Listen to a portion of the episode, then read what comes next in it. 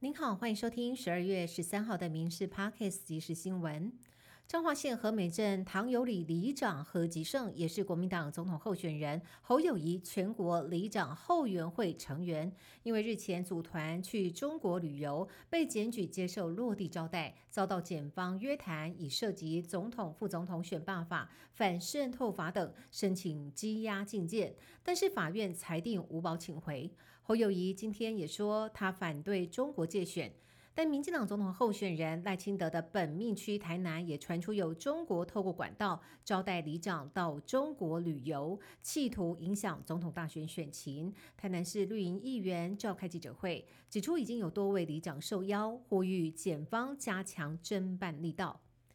民众党总统候选人柯文哲十二号召开交通政策记者会的时候，称机车如果要取消两段式左转，就必须把机车当作汽车，完全跟在汽车的后面走，不准在红灯的时候挤到前面。言论曝光之后，让大批的网友直呼傻眼。台湾摩托车友协会秘书长刘成谦跳出来质疑柯文哲根本没有骑过机车，机车因为体积小，起步快。停等红绿灯的时候，能够专车向前进入停等区，实际上是舒缓车流压力。堆积在直线车流中的摩托车，反而会占用更多空间。国民党苗栗立委参选人邱正军被周刊揭露是电子游艺场幕后老板，而且游艺场被查获至少四十次的毒品交易，还被爆出与白狼张安乐关系密切。对手曾文学炮轰邱正军，表面上是房东，其实呢就是游艺场的实职负责人。合理怀疑这间游艺场变成了治安破口，还能够屹立不摇，跟邱正军脱不了关系。绿营立委洪生汉大酸邱正军独派长更要问问侯友谊这样的参选人挺得下去吗？台南市归仁区上午发生了一起悲剧，一名五十多岁许姓男子长期照顾七十多岁卧床的母亲，疑似不堪照护的压力，清晨六点多持刀刺伤母亲之后逃离住家。警方获报到场处理，发现母亲已经没有呼吸、心跳，紧急送往医院，只是经过急救之后仍然伤重不治。六月三十号公布的交通违规记点制度调整为一年内违规记点达十二点，吊扣驾照两个月；两年内吊扣驾照两次，在经记点则吊销驾照，也恢复与增加民众十三项可检举项目。全民计程车团体不满，认为这已经造成了许多检举魔人恶意腐烂检举，导致许多问奖被吊扣驾照难以生存。今天发动前往凯道表达诉求，并且送请愿书到总统府。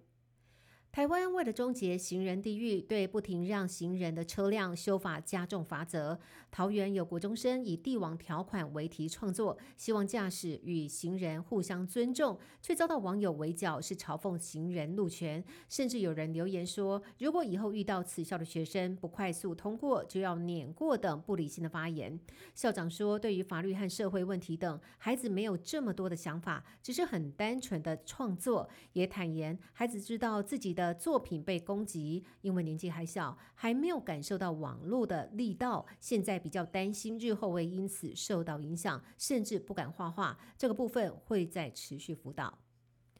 被誉为是最美周芷若的港星周海媚，昨天晚上宣布离世，享年五十七岁。他的母亲也透过周海媚工作室发表声明，表示因为久受红斑性狼疮所苦，医治无效，于十一号离开人世。回顾周海媚的一生，演过多部经典作品，包含《倚天屠龙记》《杨家将》《武媚娘传奇》等。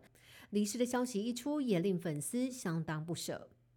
以色列和激进组织哈马斯战火持续延烧，以军声称已经包围哈马斯在加萨北部最后两个据点，还传出以色列已经开始朝地道注入海水，要逼出哈马斯分子。不过，向来力挺以色列的美国总统拜登周二表示，以色列对加萨的无差别轰炸造成了大量平民死伤，正让以国逐渐失去国际支持。以上新闻由民事新闻部制作，感谢您的收听。更多新闻内容，请上民事新闻官网搜寻。